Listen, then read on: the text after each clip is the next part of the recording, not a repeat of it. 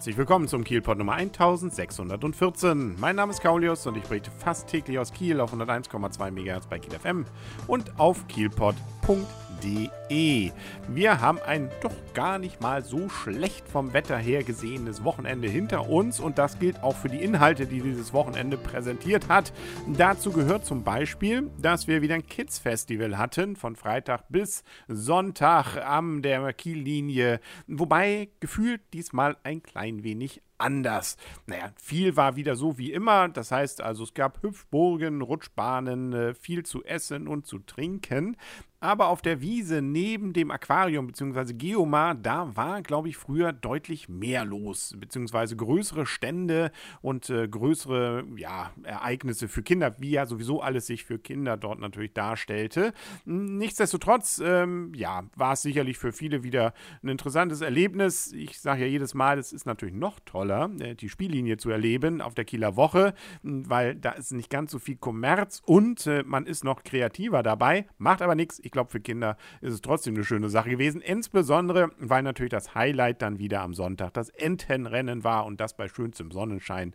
Was will man mehr? Was will man mehr, könnte man jetzt auch bei Holstein Kiel fragen. Die haben nicht am Samstag gespielt, bei, ja, äh, während des Spiels schönem Wetter, in der Pause und davor und danach eben Regen. Ähm, äh, da hat man nämlich richtig klasse gespielt. Das war eine schöne Sache. Stimmung war klasse. 4 zu 0 gegen Fortuna Köln. Die erste Halbzeit, da war es noch alles relativ spannend, aber in der zweiten hat man relativ zügig dann alles klar gemacht und äh, das auch zu Recht, muss man sagen. Zweimal Scheffler, einmal äh, Wendelbo nochmal am Ende und dazwischen dann nochmal Haider. Das waren alles klasse Tore, möge man sich im Internet nochmal angucken bei der Sportschau oder bei ähm, Schleswig-Holstein-Magazin, da sieht man die nochmal und äh, das gibt doch Hoffnung.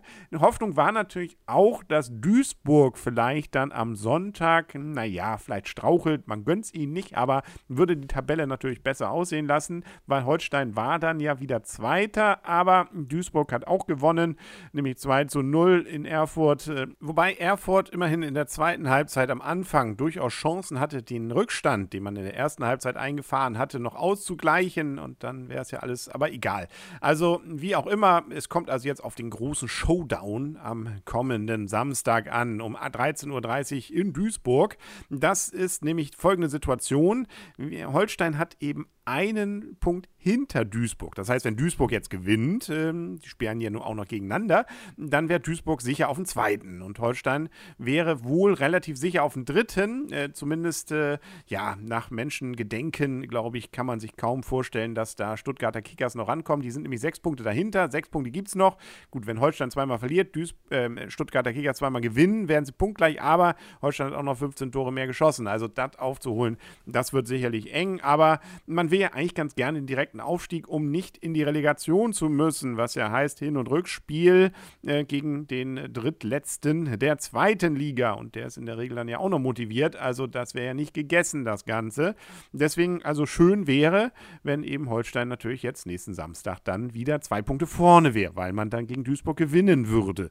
Äh, und dann käme es auf den letzten Spieltag an. Ach, ist das alles spannend. Freuen wir uns erstmal drüber, dass sie wirklich auch gezeigt haben, dass sie ganz zu Recht da oben stehen mit dem Spiel gegen die Fortuna Köln vom Samstag.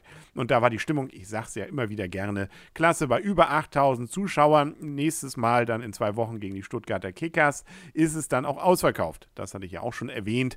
Da hat man also keine Chance mehr, noch Karten auf dem normalen Markt dann zu bekommen. Auch wird es keine Rückgaben von äh, Stuttgarter Fans geben, weil ähm, ja, da wird es eben nichts geben. Also äh, in dem Block lassen sie dann ja keine Holsteiner. Also losgesagt, äh, als Holstein-Fan, wenn man nichts hat, muss man dann aufs Fernsehen ausweichen. Aber da wird es doch, denke ich mal, auch übertragen werden. Und hoffen wir mal, dass zumindest dann noch die Situation ist, dass Holstein noch den zweiten erreichen kann. Ansonsten kann man schon mal feiern, hoffentlich, dass dann der dritte gesichert ist. Und das bedeutet dann ja, dass man Ende Mai, Anfang Juni dann die Relegationsspiele hat, gegen wen auch immer. In der dritten, zweiten Liga ist ja alles eng. Da kann man noch nichts vorhersagen. Bleibt also spannend. Das ist doch schön. Und spannend ist auch, was morgen passiert in Kiel. Kiel langsam bereitet sich ja auf den Staatspräsidenten aus Israel vor. Ähm, also das wird uns sicherlich in den nächsten Tagen auch noch beschäftigen, dieses Thema. Also dranbleiben, Kielpot wiederhören. Bis dann, alles Gute und tschüss.